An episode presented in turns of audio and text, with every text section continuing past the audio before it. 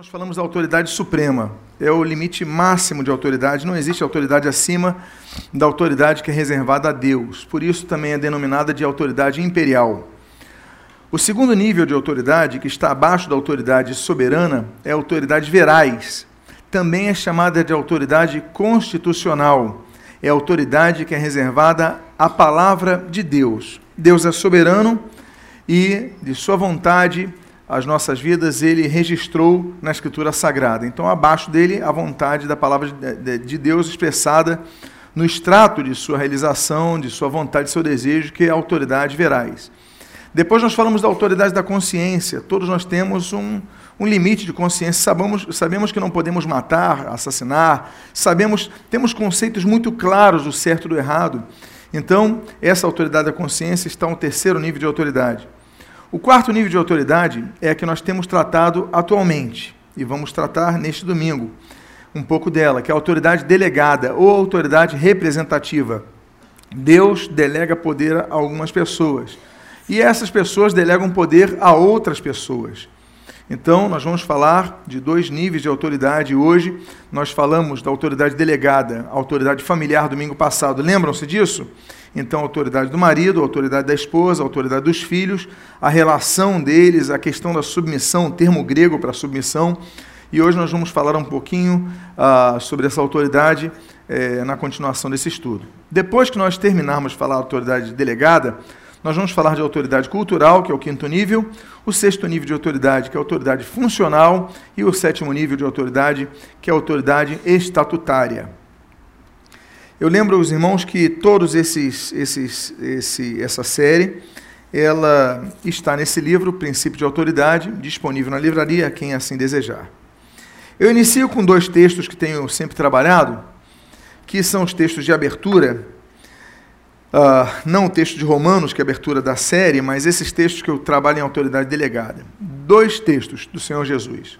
Um em Lucas 12 e um em João 13. Em Lucas 12 nós lemos o seguinte: a aquele a quem muito foi dado, muito lhe será exigido. E a aquele a quem muito se confia, muito mais lhe pedirão. E o segundo texto, João 13,16, diz: Em verdade, em verdade vos digo, que o servo não é maior do que o seu senhor, nem o enviado maior do que aquele que o enviou. Vamos fazer uma oração. Pai amado, havemos de continuar a tratar do assunto sobre o princípio de autoridade. Pedimos, Deus, que nos abençoes, continues a edificar nossa vida, a fortalecer a nossa fé. E o que nós pedimos, nós te agradecemos em nome de Jesus. Amém e amém. Esse texto, volto a dizer, ele trabalha sobre duas questões muito básicas. Primeiro, Deus não envia a mesma responsabilidade a todas as pessoas. Alguns envia mais, outros envia menos. A quem muito é dado, muito lhe será cobrado. Então, a alguns ele dá mais do que a outros.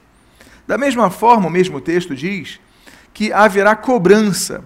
Quem recebe mais responsabilidade, quem recebe mais autoridade, ele vai ter então que arcar com as consequências do seu bom uso ou mau uso da autoridade.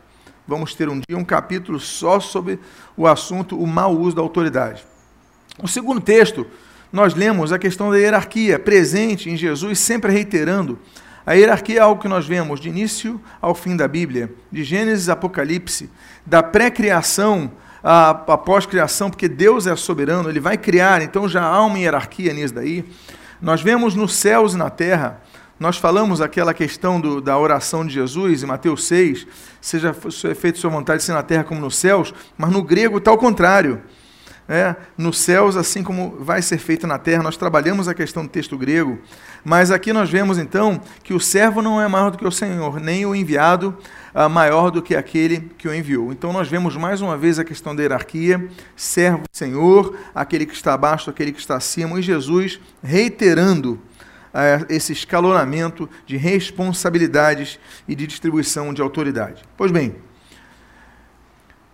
quando nós falamos então, estamos no quarto nível de autoridade, que é o nível de autoridade delegada, existem vários tipos de autoridade delegada. A autoridade familiar, a qual nós falamos no domingo passado. Hoje nós vamos falar sobre dois tipos de autoridades delegadas, que é a autoridade acadêmica e a autoridade profissional. Esse é o nosso objetivo de hoje. Os próximos domingos vamos tratar a respeito da autoridade governamental e depois vamos finalizar com a autoridade eclesiástica. Vamos falar da autoridade delegada. O segundo tipo de autoridade delegada que nós vamos tratar é a autoridade acadêmica. A primeira, a primeira percepção de autoridade que uma pessoa tem é a autoridade familiar. O filho vai observar nos seus pais o que deve fazer. Então o filho vai colocar, o pai vai colocar comida na boca do filho na hora que o pai assim desejar, o filho vai comer. O filho então vai começar a crescer e o pai vai falar: olha, hora de dormir, e o filho vai ter que obedecer. Ele vai ter que acordar, olha, está na hora de acordar para ir para o colégio, o filho vai obedecer. Está é, na hora de comer, está na hora de ir para o médico, aí o, o pai vai levar o filho para o médico. Então o filho, a criança, e na verdade a pessoa, o ser humano, ele tem a primeira percepção de que está debaixo de uma autoridade, de alguém que vai definir o seu rumo na família. Por isso nós tratamos domingo passado. Mas o segundo nível que ela vai ter é, quanto à compreensão de delimitações quanto a uma autoridade superior é o nível acadêmico. Por quê?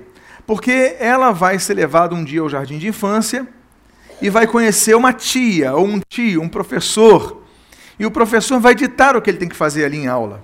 Ah, está na hora de pintar, está na hora de desenhar, está na hora de dormir, está na hora de lanchar, está na hora de fazer a rodinha, está na hora de aprender a escrever.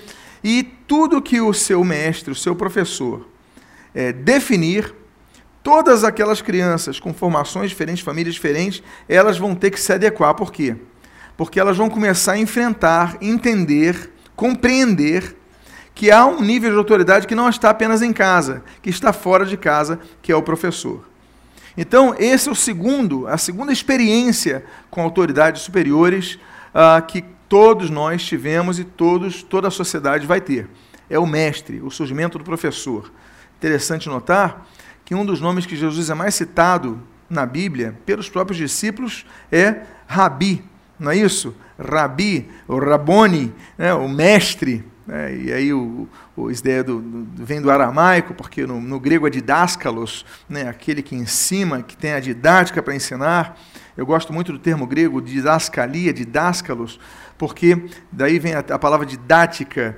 O professor, ele não apenas vai transmitir um conhecimento, mas ele tem que saber transmitir o conhecimento, ter a didática de transmitir o conhecimento, se aperfeiçoar nesse sentido. Pois bem, então, ele vai começar, o professor, a receber a autoridade delegada dos pais. Por quê? Porque quem vai dar educação aos filhos? Quem tem a primazia nisso? Os pais. Mas os pais vão colocar os seus filhos num colégio e os filhos vão ficar lá quatro, cinco horas no colégio, debaixo de alguém que vai estar também trazendo educação a eles, que é o professor. O pai então está terceirizando, a mãe está terceirizando a sua responsabilidade de educação ao professor.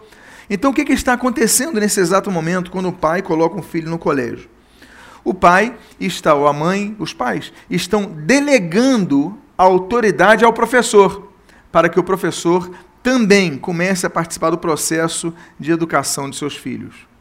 Então, volto a dizer, autoridade delegada, a responsabilidade maior é dos pais, mas os pais delegam autoridade professores para que parte da formação seja dessas crianças. Naturalmente, eles fazem isso porque sabem que os professores são pedagogicamente capacitados, são experimentados, existe um, um conteúdo programático, existe toda uma didática para que aquela criança ela possa sair de uma inércia de conhecimento, de um conhecimento meramente intuitivo, é, quase que, enfim, mas passe a ter então ah, uma, uma, uma, uma paulatina, um paulatino crescimento em busca de um conhecimento maior, um conhecimento maior. Pois bem, com o passar do tempo, então, a gente sai do jardim de infância, vai para o ensino fundamental, vai para o ensino médio, depois vai para o ensino superior, e aí nós vamos ter a continuidade disso. Mesmo na faculdade, o professor vai dizer: você tem que fazer um trabalho e você vai ter que submeter ao professor, não é isso? Se o professor fala: olha, tem prova amanhã, e você fala, ah, não vou me submeter ao professor, não vou vir na prova, o que, que vai acontecer com você? Você vai se formar algum dia? Nunca. Você não vai se formar. Por quê? Porque quem detém autoridade detém também poder. Então o professor ele tem o poder, por exemplo, de te reprovar, de não te aprovar. Naturalmente, se você não aparecer em nenhuma prova, não fizer nenhum trabalho, você não vai ser aprovado. E não sendo aprovado, você não vai atingir seu objetivo. Por quê? Porque o, o, o, aluno ele está dentro de uma instituição, a instituição tem um governo, né? tem um reitor, o reitor delega autoridade a, aos diretores, os diretores delegam autoridade aos professores, os professores detêm e formalizam essa autoridade através da avaliação dos seus alunos. Então, o princípio de autoridade é um princípio que ele é vivenciado em todas as sociedades, em todos os aspectos de nossa vida, nós vivemos esse princípio. Nós experimentamos esse princípio. É, estejamos abaixo de autoridade ou acima de autoridade, como, por exemplo, nos tornamos pais, né? nos tornamos uh, professores, nos tornamos. Então, nós vivemos isso, não há como fugir disso, não há como quebrar uma cadeia hierárquica, é impossível. É, você pode ser fã de anarquistas, fã de. Agora, na verdade, todo anarquista está dentro do princípio de autoridade, não tem jeito. Está dentro, todos estão formatados nesse sentido. Pois bem,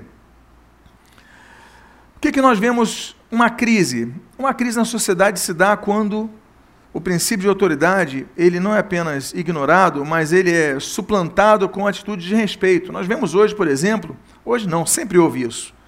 Hoje é que aparece mais por causa das mídias sociais. Mas, por exemplo, alunos desrespeitando professores. Há casos que você vê que alunos batendo em professores. Já souberam desses casos? Aqui no Rio de Janeiro. Não estou indo para longe, não, Rio de Janeiro. Alunos batendo e, e, e é, é, é uma agressão física que eu me refiro contra professores. E isso não se vê apenas professores, isso se vê nas casas. Filhos batendo nos pais. Você sabia que isto acontece? Agressões que geralmente começam com atitudes de desobediência, depois vão para agressões verbais e, infelizmente, também muitas vezes descambam para agressões físicas. Filhos que desrespeitam seus pais, que batem nos seus pais, que agridem seus pais. São pessoas que vão desrespeitar governos, são pessoas que vão desrespeitar toda autoridade, porque são pessoas desregradas, fora totalmente de um conceito que, como nós temos lido, aprendido, é bíblico, é divino, é, é formatado e é ensinado na Escritura Sagrada de capa a capa. Então as pessoas não têm temor. Então, uma das funções da igreja é isso, é, esse, é essa a função da igreja, uma das funções da igreja. É mostrar às pessoas que nós temos que nos corrigir quanto aos nossos erros, temos que ser pessoas melhores. Os filhos têm que respeitar os pais, têm que tratar com honra os pais. Não é isso que a Bíblia ensina? Não é isso que é o primeiro mandamento com promessa? Qual é o primeiro mandamento com promessa? Me lembrem. Honra o teu pai e a tua mãe. E a Bíblia promete longevidade a essas pessoas, para que se prolongue os teus dias sobre a terra. Não existe a cidade de Eldorado, que Pôncio de Leão foi procurar na Flórida, uh, o espanhol lá na, na colonização, buscando a fonte da juventude. Não existe isso. A fonte da juventude é honrar o pai e a mãe. Princípios de autoridade. Então, existem várias questões que devem ser vistas e e por causa disso, nós devemos sempre ter uma noção de uma dívida de gratidão com nossos professores. Talvez você nunca mais veja um professor seu, talvez você tenha contato com ele, eu não sei, cada caso um caso. Mas sempre que você encontrar um professor, demonstre respeito a ele, gratidão a ele, mesmo que ele tenha te dado uma nota ruim, mesmo que ele tenha puxado a tua orelha quando criança. Mas nós devemos ter uma atitude de gratidão aos nossos professores. Por quê? Porque é o que é a nossa função, é honrar os nossos mestres. Então, olha só, não estou qualificando o professor. Tem professor que é muito ruim. Eu tive professores horrorosos, que ficavam batendo a, papo em sala de aula, chegavam atrasados, saiam cedo, ficavam só conversando sobre política, não davam aula. Professores péssimos, mas são professores. São professores. Então nós devemos tratar bem os professores. O Senhor Jesus, ele ensina em Lucas capítulo 6, versículo 40, o que você está lendo aí na tela. Diz o texto: O discípulo não está acima do seu mestre. Todo aquele, porém, que for bem instruído, será como seu mestre. Voltando ao, à questão de níveis de autoridade, o Senhor Jesus, ele fala aqui que dois níveis diferentes. O discípulo não está acima do mestre. Claro que ele está falando num conceito de ensino. Ele está ali para aprender com o seu mestre. Ainda aqui, volto a dizer, muitas vezes o discípulo saiba mais que o seu mestre. Eu tenho certeza que todos vocês já encontraram professores com conhecimento deficiente. Todos vocês já encontraram professores fracos, numa disciplina que você sabia mais do que eles. Pelo menos em algum tipo de conhecimento, alguma esfera de conhecimento. Mas ainda assim, o Senhor Jesus nos ensina a nós nos submetermos, a respeitarmos nosso mestre. Assim como o filho, muitas vezes o filho sabe mais de alguma coisa que o próprio pai. Mas ainda assim se espera que o filho seja respeitoso aos seus pais. Então,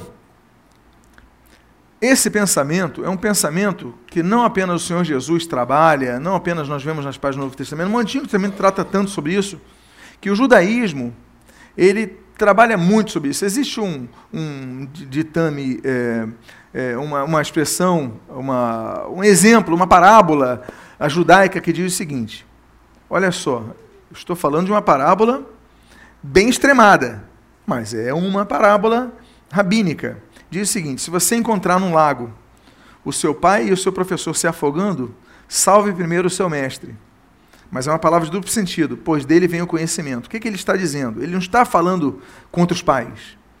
Calma, não julgue essa parábola. Entenda o duplo sentido, que nas parábolas rabínicas sempre há uma segunda verdade escondida. Qual é a segunda verdade escondida? Será que está falando contra os pais para se afogar e você salvar o seu mestre? Não. Ele está falando que você deve salvar primeiro o seu mestre, que dele vem o conhecimento. O que, que ele está dizendo? Que há pais que não ensinam que há pais que são maus mestres. Mas se o teu pai for um bom mestre, você vai salvar ele primeiro. Essa é a função. Então a função, eles colocam, e aí o sentido, o contexto é esse, de você atribuir aos pais a responsabilidade de serem bons mestres, bons ensinadores, bons professores aos seus filhos. É a nossa função. Tem pai que não dá educação aos filhos, que só terceiriza, não pode. Os pais têm que assumir essa responsabilidade. O maior dos filósofos judeus, Moshe Ben Maimônides, está enterrado em Tiberíades, viveu no século XII, era um médico também. Maimônides é um, um grande cérebro judaico. E Maimônides ele escreveu na, na Mishneh Torah um, um, capítulo sobre o caminho da, do arrependimento. E ele fala quem merece o arrependimento, quem merece o perdão, etc. e tal. E ele diz o seguinte: não alcança o arrependimento palavras de Maimônides, aquele que despreza seus professores, pois sem seus conselhos ele não encontrará a via que leva ao arrependimento. Então, o judeu, o povo judeu, que trabalha muito a questão uh, da, da, das missionais, da, dos, dos, uh, dos ensinamentos rabínicos, ele sempre tem em altíssimo conceito os mestres. Não é talvez por isso, por pouco, que os judeus geralmente estão muito bem posicionados na sociedade, em termos de status, em termos. Por quê? Porque eles têm a capacidade seguinte: são como pais. Eu tenho que observar ao máximo, eu tenho que aprender ao máximo. Agora, nós chegamos na sala de aula, o professor está ensinando, a gente está desenhando. O professor está falando, a gente está conversando. Hoje em dia, respondendo e-mail, vendo internet. Não é isso? Então, você não dá a mínima para o conhecimento que vem. Os judeus não, eles entendem o seguinte: eles estão em sala de aula, eles têm que captar ao máximo o professor. Porque o ensinamento, eles batem nisso direto. E depois a conta vem lá na frente. Aí daqui a pouco muitos estão com subempregos, uma luta, e outros estão bem posicionados. Por quê? Porque delinearam seus caminhos, não desprezaram seus professores. Então nós devemos aprender a respeitar os professores, a observar os professores, extrair os professores o maior, o máximo que nós pudermos, ok? Que não sejamos nécios, como o homem que no futuro se lamenta por não ter aproveitado o máximo o ensinamento dos professores. Se eu fizesse um pedido, eu não vou fazê-lo, mas se eu fizesse um pedido que levantasse as mãos, que levantassem as mãos, todos aqueles que se arrependem de não terem aproveitado mais o ensinamento dos seus mestres, eu creio que uma boa parte dos presentes levantaria as suas mãos. Porque passa o tempo, a gente olha passado e fala: Poxa, eu podia ter estudado mais, eu podia ter ingressado nessa carreira, eu podia ter me aplicado mais, mas passou o tempo, a oportunidade foi. E você, claro que tem condição de tentar de novo. Mas eu falo, mas aquela época passou. Aquela época passou. Então, é o que a Bíblia fala sobre a pessoa que olha para frente, que está lá na frente, já está na velhice e se arrepende do tempo passado. A Bíblia fala o seguinte: Provérbios capítulo 5, versículo 12 e 13 diz assim: Como aborreci o ensino, e desprezou o meu coração a disciplina, e não escutei a voz dos que me ensinavam, nem a meus mestres inclinei os ouvidos. O proverbista, ele está aqui demonstrando um arrependimento, uma postura de ah, que tristeza. Por que, que eu desprezei o ensino? Por que, que eu aborreci o ensino? Por que, que eu não. Eu não... Agora eu estou vendo como foi necessário. Então, você que é mais jovem, você que é pai, você tem que incutir nos seus filhos essa visão. Eles vão tomar a decisão deles. Mas procure guiar os seus filhos num caminho que você vê uma melhor perspectiva para eles, incentivá-los a isso. Claro, o livre-arbítrio deles vai, vai ter uma hora que você vai ter que soltar a corda. Né? Não vai ter como segurar a vida inteira. Mas pelo menos faça o seu papel de procurar o melhor para o seu filho, instruir o seu filho, o caminho para o seu filho. Por quê? Porque para que ele amanhã não diga assim, poxa, por que, que eu não vi a instrução dos meus mestres? Por que, que eu não, não instrui aqueles que me ensinavam, avós me ensinavam, meus pais, etc. Aí você se arrepende depois. Só que depois já é tarde. Não é isso? Então, que não sejamos como os nécios. Amém, queridos? Nós falamos então rapidamente sobre a autoridade acadêmica, que é o segundo nível de autoridade, segundo tipo, melhor dizendo, de autoridade delegada. Agora nós vamos falar de um terceiro tipo de autoridade delegada, que é a autoridade profissional. E aí nós temos um, uma questão importante, a ética do trabalho. Bom, há dois tipos de trabalho e três formas de trabalho. Os dois tipos são aquele que você está debaixo de autoridade profissional, ou seja, você é empregado de alguém, e aquele onde você não é empregado de alguém. Aí você tem dois tipos. Aquele que você exerce autoridade e aquele onde você é autônomo. Ou seja, três formas. Você é chefe de alguém, você é empregado de alguém ou subordinado a alguém, ou você é autônomo. Então nós vamos trabalhar os dois tipos, o que exerce autoridade e o que não exerce autoridade. Vamos falar também da autonomia, naturalmente. Em primeiro lugar, vamos falar do caso dos empreendedores, daqueles que empreendem algo, daqueles que querem é, montar algo seu, não querem estar debaixo de uma autoridade profissional. Querem ter a sua vida, querem abrir a sua loja, abrir sua fábrica, abrir seu comércio, etc. Os empreendedores. Jesus, ele era empreendedor. A Bíblia diz, você vai ver, mas é que ele tinha uma especialidade profissional. Tanto é que quando ele chega em Nazaré, vocês lembram que ele ensina no sábado na sinagoga de Nazaré. Aí o pessoal vai falar assim: Ué, diz o texto aí de Marcos 6,3. Não é este o carpinteiro, filho de Maria, irmão de Tiago, José, Judas e Simão? E não vivem aqui entre nós, suas irmãs? Aliás, fazer uma observação. Eu li no, no jornal Globo da semana passada um absurdo daquele Frei Beto, como ele fala bobagem. Ele falou, ele falou o seguinte, que na Bíblia nós, ele escreveu sobre José, ele escreve algumas coisas inteligentes. Mas ele, ele entrou naquela, naquela, naquele dogmatismo romano. Ele falou: a Bíblia diz que José era viúvo, que tinha filhos do primeiro casamento. Por que, que, ele, por que, que o Frei Beto falou isso daí? Por causa desse texto, que fala dos irmãos de Jesus. Por quê? Por causa do dogma católico romano que diz que Maria foi sempre virgem. A Bíblia não diz que Maria foi sempre virgem. A Bíblia diz que Maria foi virgem até o nascimento de Jesus. Só que eles inventaram, não está na Bíblia, que ele era viúvo do primeiro casamento, trouxe os filhos, que são esses daí. Tiago, José, Judas e Simão. Mas a Bíblia não diz isso. Aí ele fala, é bíblico. Que bobagem. Pois bem, desculpem o meu desabafo. Não é este o carpinteiro, isso que eu quero me, que eu quero me ater. Não é este o carpinteiro. Jesus era carpinteiro. Ele tinha uma atividade profissional. Então, como José tinha. José então passou as técnicas, passou ah, o ensinamento, o know-how profissional ao seu filho Jesus, né? e aí Jesus então ele começa a desenvolver, ele permanece como carpinteiro. Jesus ele vai começar a exercer seu ministério com 30 anos de idade, não é isso? É ou não é? Até os 30, passada aquela infância que você não era da época, mas se fosse época a gente fala assim, fica jogando bola, soltando pipa, fica brincando de videogame, de Xbox, passando essa época, mas tem uma hora que você tem que encarar a realidade. E para o judeu, naquela época, daquele contexto, a criança com 14 anos, com 13 anos, ela já começava a ingressar no mercado de trabalho. Hoje em dia isso é diferente.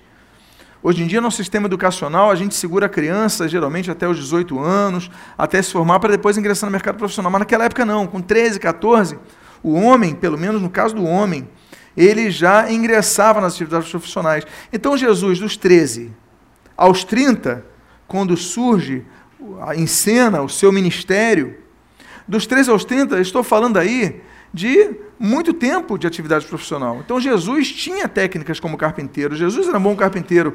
E tanto é que Jesus exerce a carpintaria por tantos anos, né, por 12, 13 anos, a gente tem que especular aqui, mas que mais de 10 pelo menos a gente sabe que ele exerceu. Ele chega em Nazaré pregando o evangelho, curando, salvando, libertando, e as pessoas, ué, não é esse o carpinteiro? Por quê? Porque a visão do pessoal de Nazaré é que ele, Jesus, que Jesus era carpinteiro. Então, atividades profissionais, Jesus tinha, Jesus exerceu, e nós, é importante que nós absorvamos conhecimento para exercer atividades profissionais.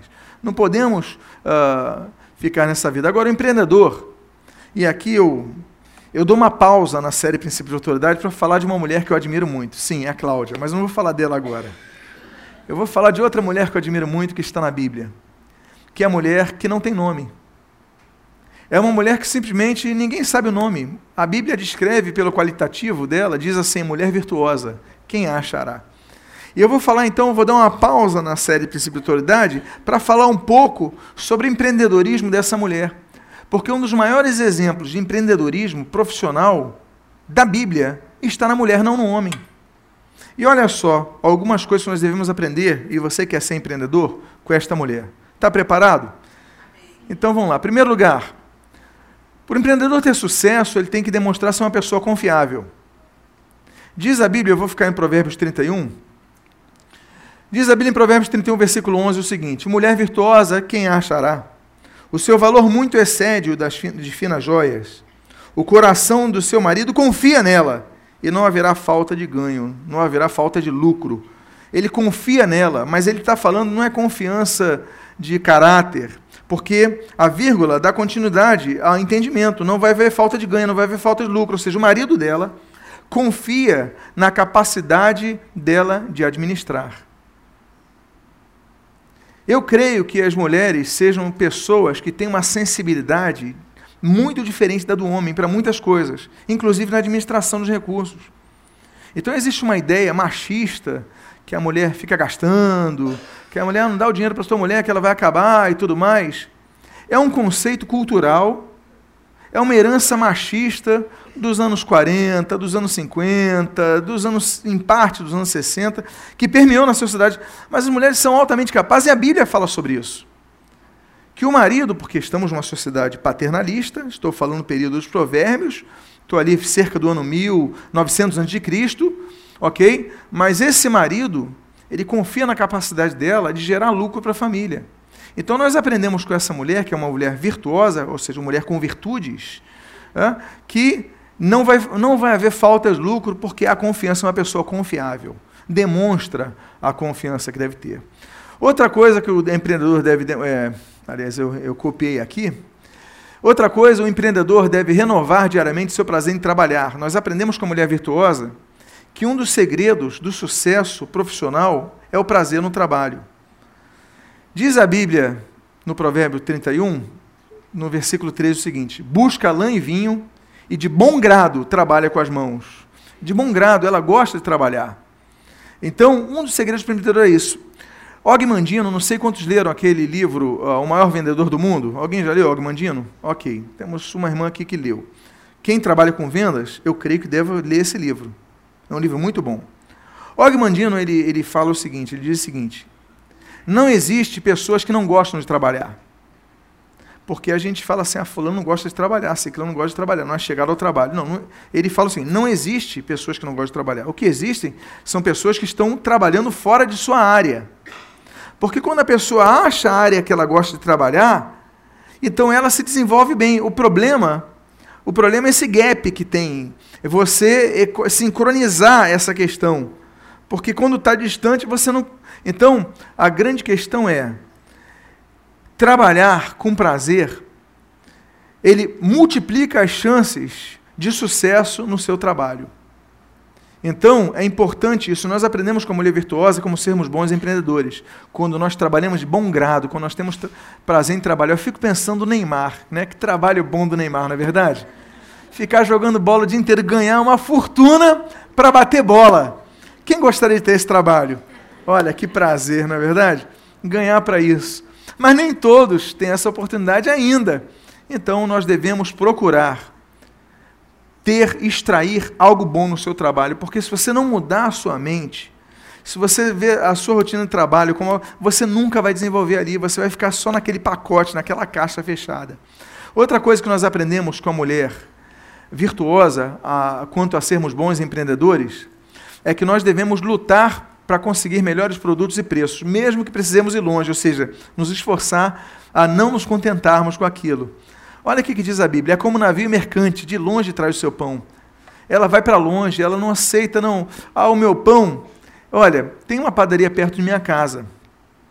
Eu não gosto do pão de lá. Eu acho que o padeiro lá não é caprichado, não tem uma técnica apurada. Mas tem uma padaria um pouco mais distante que tem um pão maravilhoso. Então, quando dá tempo, aí onde nós vamos buscar o pão? Naquela padaria mais distante. Por quê? Porque é o melhor. Não acontece com a gente? A gente às vezes não anda um pouquinho mais para tomar um bom café, para comer um bom pão, etc e tal, para ir numa boa loja. Essa mulher ensina o seguinte: um empreendedor não pode. Ah, então esse produto está mais perto, esse vendedor que eu conheço, esse não. Ele vai buscar algo mais longe, ele vai buscar uma novidade, ele vai estar tá sempre é, buscando algo novo. Então, se você quer ser um bom empreendedor, aprenda com essa mulher a ser um bom empreendedor. Busque longe melhores preços, melhores produtos. Outro aprendizado que nós temos com essa mulher, que é virtuosa de fato, é que o empreendedor deve cuidar para não descuidar de sua casa nem da sua empresa. Por quê? Porque o problema está no desequilíbrio. Ou aí você trabalha demais e abandona a sua casa, ou você dedica demais a sua casa e abandona o seu trabalho e acaba perdendo o emprego. Então essa mulher ensina a trabalhar o equilíbrio. Olha o que a Bíblia diz sobre essa mulher no versículo 15. É noite, é ainda noite, e já se levanta e dá mantimento à sua casa e a tarefa às suas servas. Olha só, é de noite, ele está falando que é de madrugada, porque ela já está se levantando para o dia. Ela acorda cedo. Não está na Bíblia que Deus ajuda quem cedo madruga, não, tá, gente? O pessoal fala assim, ah, a Bíblia diz, isso daí é ditado popular. Mas olha, tem, uma, uma, tem um conceito correto, ok? Não, tá, não é herético, não. Tem um conceito que é um conceito aplicável. Mas nós vemos que essa mulher acorda de madrugada, ela acorda, dá mantimento à sua casa e dá tarefa às suas servas. Ou seja, essa mulher virtuosa é uma profissional bem-sucedida porque tem servas. Ela é uma empreendedora. Ela é líder de um negócio. Ela tem servas. Mas ela não descuida da casa. O problema é que muitas vezes nós dedicamos muito à família ou muito ao trabalho. E a gente desequilibra as coisas. Nós aprendemos com essa mulher que não podemos ser assim. Temos que dar tarefa serva, sim, mas temos que dar mantimento à casa, temos que cuidar da casa. Amém, queridos? Como a gente aprende com essa mulher, na é verdade? Aí você fica lendo grandes biografias, né, o presidente da General Electric, ao presidente do Grupo Pão de Açúcar, do Grupo Gerdau, do Grupo. Mas a gente esquece que a Bíblia fala de uma mulher que dá uma aula de empreendedorismo. Aí, como a gente não vai ficar fã dessa mulher, não é verdade? Quinto, o empreendedor examina com cuidado antes de fazer o seu investimento. Porque o problema de muita gente é que entra numa canoa furada. Olha, quantas pessoas tinham uma vida boa, aí falaram, vou investir nisso, e acabam perdendo tudo. Já souberam de alguns casos desses? Eu já soube de inúmeros casos. Talvez tenhamos casos assim. Você tinha uma vida ah, estável, você decidiu aplicar, investir em algo e aí você perdeu tudo que tinha. E você se arrependeu profundamente, mas já passou. Essa mulher, ela ensina que você tem que avaliar o teu investimento. Olha que aula de empreendedorismo. Examina uma propriedade e adquire. Não é adquire a propriedade e depois examina. Planta uma vinha com as rendas do seu trabalho. Olha a inteligência dessa mulher. Ela primeiro examina a propriedade. Ela vai examinar, vai olhar, vai ver se, se dá para plantar, vai ver os nascedores de água, as nascentes de água, vai ver o clima, vai examinar o caminho, o trajeto, os meios de condução, fornecedor de leite, vai ver tudo. Ela vai examinar. Aí depois dessa, dela examinar, ela fala: agora sim, agora eu vou investir. Ela adquire a propriedade. Não é o que está no texto bíblico? Depois de adquirir a propriedade, ela faz o quê? Planta uma vinha. Ela investe mais ainda. Ela não só comprou, ela investiu. E aí, diz a Bíblia, com as rendas do seu trabalho. Ou seja, é uma pessoa que sabe o que é o capital de giro. Ela não tem lucro só para o seu prazer. Vai ter também, vamos falar sobre isso. É, vai ganhar dinheiro também para gastar, mas não vai deixar de usar para dinheiro para reinvestir. Ela ganhou dinheiro, vai plantar uma vinha. Ou seja, olha a visão dessa mulher que é virtuosa de fato. Temos muito a aprender com ela? Temos. Uma sexta lição que nós aprendemos com a mulher virtuosa é que o empreendedor não desiste do trabalho desgastante fisicamente, porque o trabalho cansa. Você trabalhar numa rotina de trabalho cansa. Eu, outro dia, estava passando ali para o trabalho do. Estavam uns garis, um caminhão de lixo, e os sujeitos lá carregando aquele carrinho, jogando, botando ali, aí o carro virando, voltando, voltando. Eu falei: olha, porque eu tive que parar o carro porque ele estava ocupando a pista, eu tive que esperar um pouquinho para o carro terminar de botar aqueles, aquela, aquelas, aquelas latas, aqueles, enfim, para abrir o espaço para meu carro passar. Aí eles, com a velocidade até para os carros passarem e tal, eu falei, imagina repetir esse processo, não é dezenas de vezes, é centenas de vezes. Lidando isso, além disso, o cheiro que eles lidam. Como esses homens chegam em casa? Não é verdade? Eu falei, como esses homens? Devem chegar esgotados, acabados, muito exaustos. Então, uh, o trabalho é desgastante. Alguns desgastam mais fisicamente, outros desgastam mais intelectualmente, outros desgastam mais emocionalmente, mas há várias formas de desgaste. Agora, essa mulher ela diz o seguinte, ela ensina o seguinte, versículos 17 e 18. Cinge os lombos de força, fortalece os braços, estende as mãos ao fuso, mãos que pegam na roca. Ou seja, ela entende que precisa pegar pesado para ter sucesso. Por quê? Porque quando o trabalho está muito pesado, muitos desistem do trabalho. É a primeira tentação, é o primeiro sentimento que nós vemos. Olha, está muito desgastando, é muito, eu vou desistir. Toda a perspectiva que você tinha de ganho, ah, você não está desistindo pela perspectiva que deixou de existir, você está desistindo pelo esforço que você está empreendendo. Você não pode fazer isso. Nós temos que aprender com ela o seguinte: olha, é esforço, mas vai compensar depois. É melhor do que nada. E aí nós temos um caminho a ganhar e temos que aprender com ela. Mais um aprendizado de empreendedorismo com essa mulher. Ela aplica o lucro na segurança da família e também pode usufruir dos seus bens. A mulher virtuosa pode gastar o seu dinheiro como quiser. É dinheiro dela. Então diz assim, Provérbios 31, de 21 a 22. No tocante à sua casa, não teme a neve, pois todos andam vestidos de lã escarlate. Faz para si cobertas, veste-se de vinho lino e de púrpura, se veste bem. O que, que significa isso? Que ela investe no cuidado da casa, não é isso? A, a família não está com lã, não vai temer a neve, a família está coberta com lã. Então, em primeiro lugar, cuidar da família. Depois, cuidou da família com a lã, a família está protegida, agora ela vai vestir de linho puro ela vai poder ir no shopping, comprar a bolsa que gosta, a sandália que eu não entendo. Eu, eu acho que o universo masculino nunca vai entender o mistério que as mulheres têm com bolsa e sandália, o sapato. Algum homem entende isso? Nenhum homem? Tantos homens aqui, nenhum entende? Quantos aqui não entendem que passa nessas cabeças? É irracional. Não tem lógica. Mas tudo bem, vai entender. É o mistério que a gente vai levar para o céu. Verdade, mas é o direito delas. Ela trabalhou por isso. O marido às vezes não deixa a mulher comprar nada na sua casa e esquece que ela às vezes tá, não tem o um trabalho profissional, atividade profissional fora, mas tem dentro da casa. E olha, às vezes o esforço que ela depreende na sua casa para manter a casa limpa, arrumada, para manter a comida, para manter o, o, a geladeira organizada, para tudo aquilo, lavar os pratos. O trabalho, eu não sei se você é homem já tentou fazer isso, que você é homem que tem atividade profissional e que tem esse conceito na sua mente. Mas se você tentar, você pode não dar conta.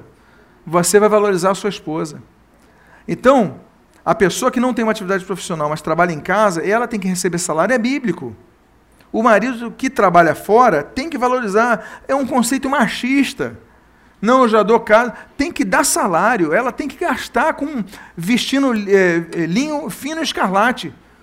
Então você que está com a sua esposa próxima, fala assim: olha, você tem direito a usar linho fino. Pode falar para a esposa, você tem direito a usufruir mais. Deixa de ser mesquinho, pão duro e machista. Vamos mudar esse conceito. A gente está tendo uma aula com uma mulher. E é bíblico. Então vamos avante. E o último aprendizado que nós temos com essa mulher virtuosa é que ela vence a preguiça. Porque um dos grandes problemas da humanidade se chama despertador. Não é isso? É o problema maior que, um dos problemas maiores da humanidade. É, depois da dor de dente é o despertador. Lidar com o despertador. O dia é chuvoso, olha só. Toca o teu alarme seis da manhã. Ainda está escuro, chovendo, aquele vento batendo na janela, você com cobertor. Meu irmão, é fácil para alguém? Não é não. Mas essa mulher empreendedora ensina o seguinte: o segredo do sucesso é você vencer a preguiça. E o interessante é que a Bíblia coloca isso de maneira explícita. Olha o que diz a Bíblia em Provérbios 31, 27. Atende ao bom andamento da sua casa e não come o pão da preguiça. Você está entendendo o texto que a Bíblia coloca? Não come o pão da preguiça. Tem gente que come o pão da preguiça. E vai no rodízio de pão de preguiça. Me vê mais, me vê mais, porque não consegue acordar cedo. Não consegue. Então, nós aprendemos, para sermos bons empreendedores, a vencer a preguiça, a vencer o cobertor. Diga para a pessoa que está do seu lado: repreenda o teu cobertor de manhã. Isso é brincadeira, tá, gente? Senão alguém vai pegar a gravação e vai falar que eu estou ensinando a repreender cobertor. Isso é uma brincadeira, ok? Tem gente que pega tudo a sério, né? Vamos lá. Nós falamos do empreendedor do que vai ter servos, do que vai ter. Ele tem que trabalhar com justiça, cuidar de justiça tudo mais, seus empregados, tudo dê certo. Agora vamos falar dos que estão debaixo de autoridade profissional, dos que estão no outro lado. Falei de quem está em cima, agora vou falar de quem está embaixo na, na cadeia profissional. Então eu falei dos que estão, têm, detêm autoridade, mas agora os que estão debaixo de autoridade. A grande questão é: quem nunca reclamou do seu patrão aqui? Quem nunca reclamou do seu diretor? Quem nunca falou mal do seu gerente? Quem nunca, por ser evangélico, caiu naquela desculpa de dizer: estou sendo perseguido por meu chefe? Quem nunca inventou essas desculpas? Olha, nós somos pródigos em criticar quem, os que estão acima de nós. Nós somos pródigos. E o que acontece é o seguinte: nós temos que mudar isso, porque a Bíblia nos ensina a nós respeitarmos a autoridade. A Bíblia nos ensina a nós honrarmos a autoridade. Não estou agora, volto a dizer. A autoridade que rouba, a autoridade que isso, que aquilo, é outro caso e nós vamos ver as exceções. Hoje não estou tratando disso. Hoje estou tratando dos princípios, depois nós vamos falar do abuso de autoridade, da paga que tem que haver, dos limites da obediência. Vou falar sobre isso adiante. Mas agora estou tratando do conceito geral sobre autoridade. E aí, nós somos pessoas injustas. Sabe por que, que nós somos injustos? Nós reclamamos do nosso gerente. Aí um dia, alguém te coloca como gerente, você tem os funcionários embaixo. E você vai exigir deles obediência e respeito. Dois pesos, duas medidas. Injustiça. Você é uma pessoa que só pensa em você. Porque quando está embaixo, você não respeita, mas quando você está em cima, você exige respeito. É que nem um anarquista que fala contra a autoridade, mas depois vira pai e exige que o filho obedeça. Ou seja, contraditório. Então nós devemos ser pessoas que entendam que devemos respeitar a autoridade de pessoas que estão acima de nós. Então, ao invés de você ficar resmungando, trabalha mais. Está resmungando demais do teu emprego? Muda o teu emprego. Muda. Abre uma empresa. Mas o que não pode é você ficar contaminando os outros, trabalhando, trabalha, procura ter prazer no que você faz. Porque o problema é que a maioria não é assim, a maioria contamina. A maioria fala mal do chefe, a maioria fala mal, é, até, claro, subirem a cargo de chefia. Aí vão falar para não dizer falar mal. Mas não caia nessa artimanha. O cristão tem que ser diferente. Se você aceitou trabalhar ali, então obedeça seu chefe. Aliás, e a Bíblia diz, nós vamos ler o texto, não apenas obedeça, mas obedeça com qualidade. A Bíblia diz o seguinte em Efésios 6, de 5 a 8. Olha só o que, que diz o apóstolo Paulo. Quanto a vós outros, servos, aí diz assim: obedecei a vosso Senhor segundo a carne com temor e tremor, na sinceridade do vosso coração, como a quem? Que ele diz? Como a Cristo, não servindo à vista, como para agradar a homens, mas como servos de Cristo, fazendo de coração a vontade de Deus, servindo de boa vontade, como ao Senhor e não como a homens, como diz o texto. É bíblico. Certo de que cada um, se fizer alguma coisa boa, receberá isso outra vez o Senhor, quer seja servo, quer livre. Olha só. Ele está dizendo o seguinte: não é para apenas obedecer a quem está acima de você profissionalmente, porque estou falando de atividades profissionais, mas é obedecer como ao Senhor. E ele diz assim: não segundo a vista, para procurar agradar, porque tem gente que só trabalha bem quando o chefe está perto. O chefe está perto, o gerente está perto, você trabalha, ele vai, você enrola, fica no teu WhatsApp no durante trabalho. Fica no WhatsApp durante o horário profissional é roubo. Você está roubando, você está ganhando dinheiro por causa daquele minuto que você está usando ali, mas você está usando o dinheiro, o dinheiro que você está ganhando, você está roubando, porque você não está trabalhando fica na internet. Ou seja, tem muito cristão que diz que é cristão, que louva o Senhor, abre os braços, e mas prega, mas na prática está roubando o chefe. Não pode. Use o WhatsApp fora do teu tempo de trabalho, no horário do café, não tem problema nenhum. Mas naquele, procura ser um bom profissional. E obedeça a eles não de vista, como para agradá-lo. Diz o texto de Efésios 6. Mas obedeça a eles como ao Senhor. Então você trabalha ah, eu trabalho, é, minha atividade profissional tem um chefe que ele perturba, persegue e tal. Serve ele como se fosse Jesus. É difícil? É difícil. Não estou dizendo que é fácil. Mas é o que a Bíblia ordena que nós façamos.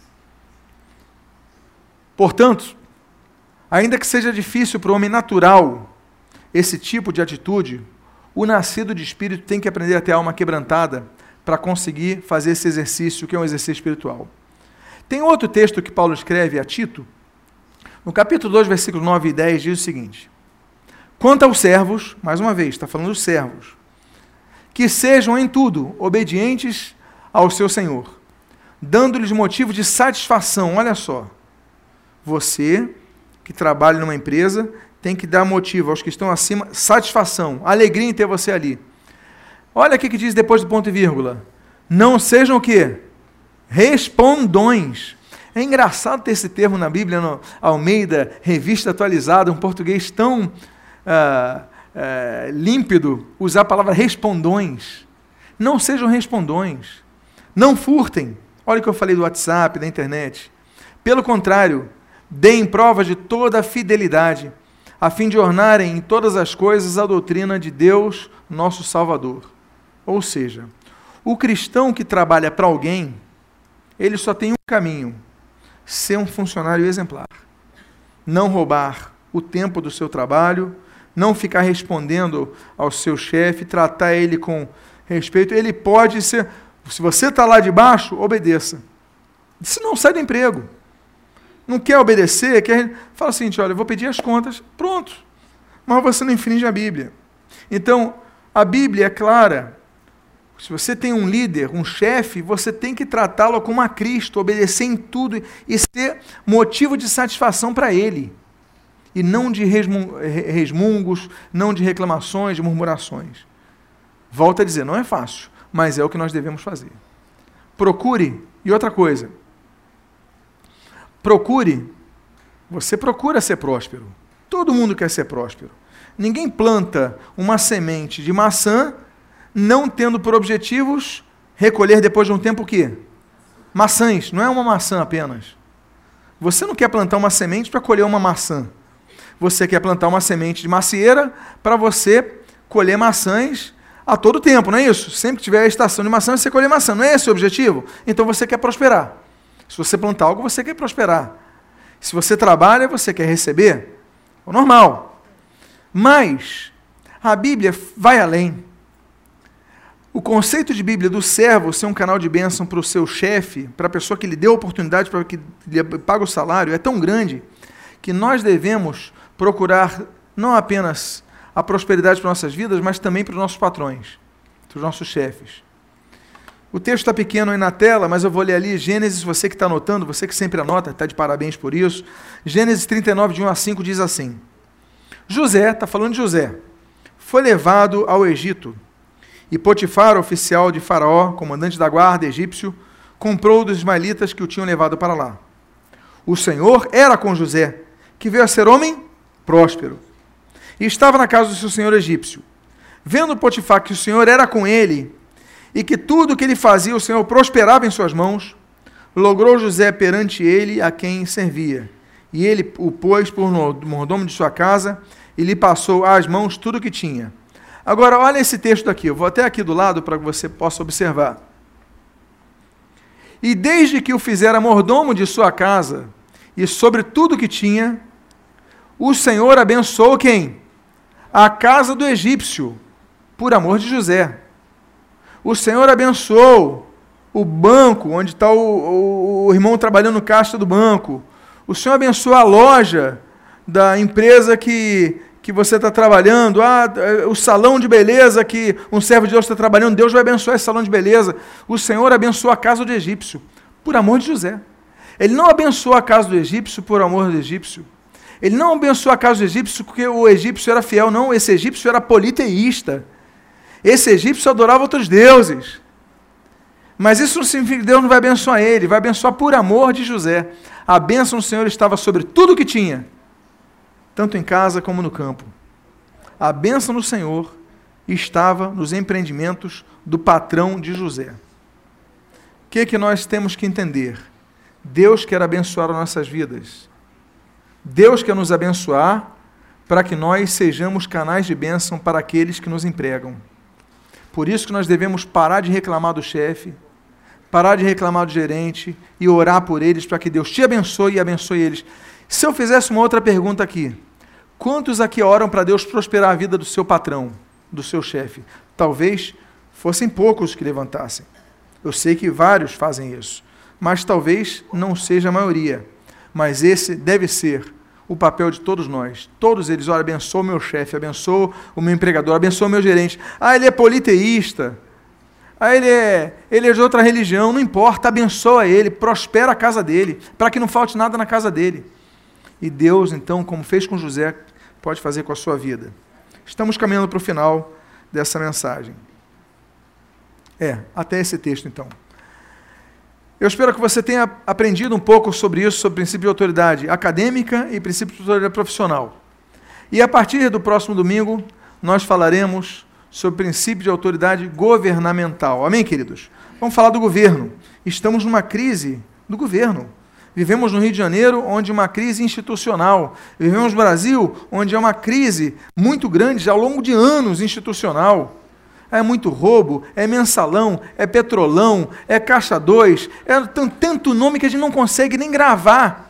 É tanto escândalo. Agora, eles exercem autoridade sobre nossas vidas? Exercem. Como devemos nos portar? Vamos então começar a trabalhar sobre isso a partir do domingo que vem. Vamos fazer uma oração.